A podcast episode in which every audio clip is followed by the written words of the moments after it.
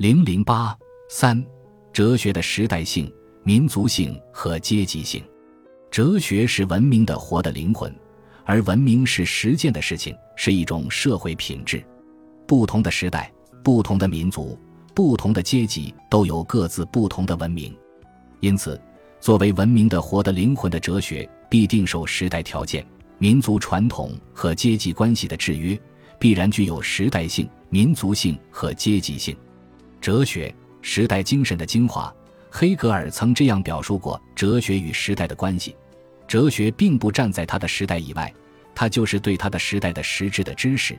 每个人都是他那时代的产儿，哲学也是这样，它是被把握在思想中的他的时代。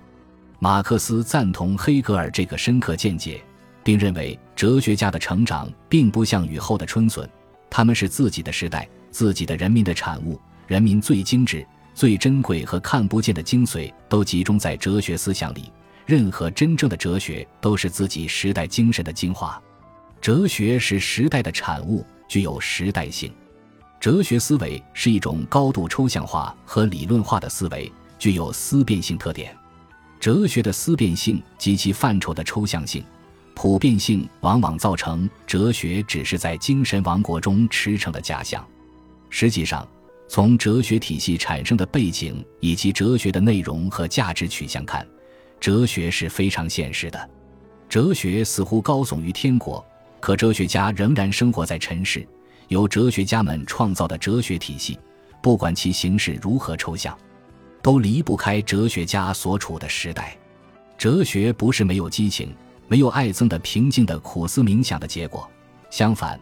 哲学是在时代要求明显的或隐蔽的推动下的一种追求，是以哲学的方式来解答时代课题。尽管哲学体系往往以哲学家个人的名字命名，但它并非仅仅属于哲学家个人。康德哲学不只是康德个人的哲学，更重要的是属于康德的时代。每个哲学体系都有自己的个性，但这种个性是受时代制约的。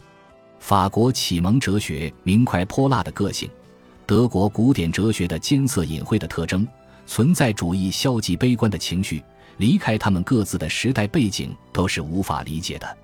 全部哲学都依存于各自的时代，其中真正的哲学是时代精神的精华。哲学是各种各样的，可以是时代精神的精华，也可以是时代的糟粕。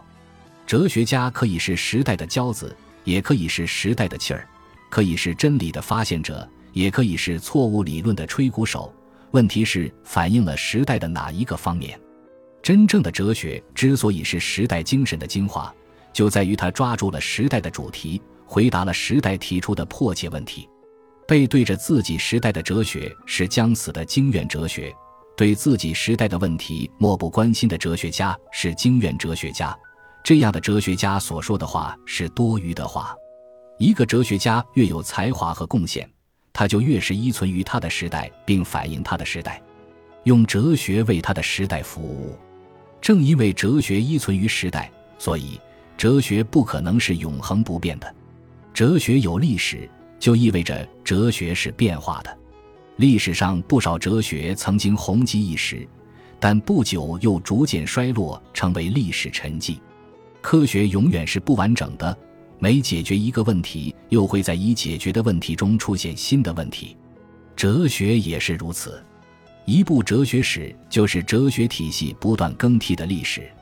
最无生命力的哲学是自以为超时代的哲学，自认为包罗万象，以绝对真理为内容，跨越一切时代的哲学体系，如同西图万世一系的封建王朝一样，无一步走向没落。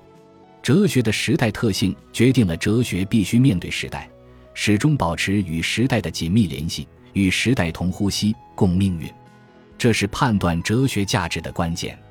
马克思曾经断言，作为时代精神精华，哲学不仅从内部及就其内容来说，而且从外部及就其表现来说，都要和自己时代的现实世界接触并相互作用。人类已经跨入二十一世纪。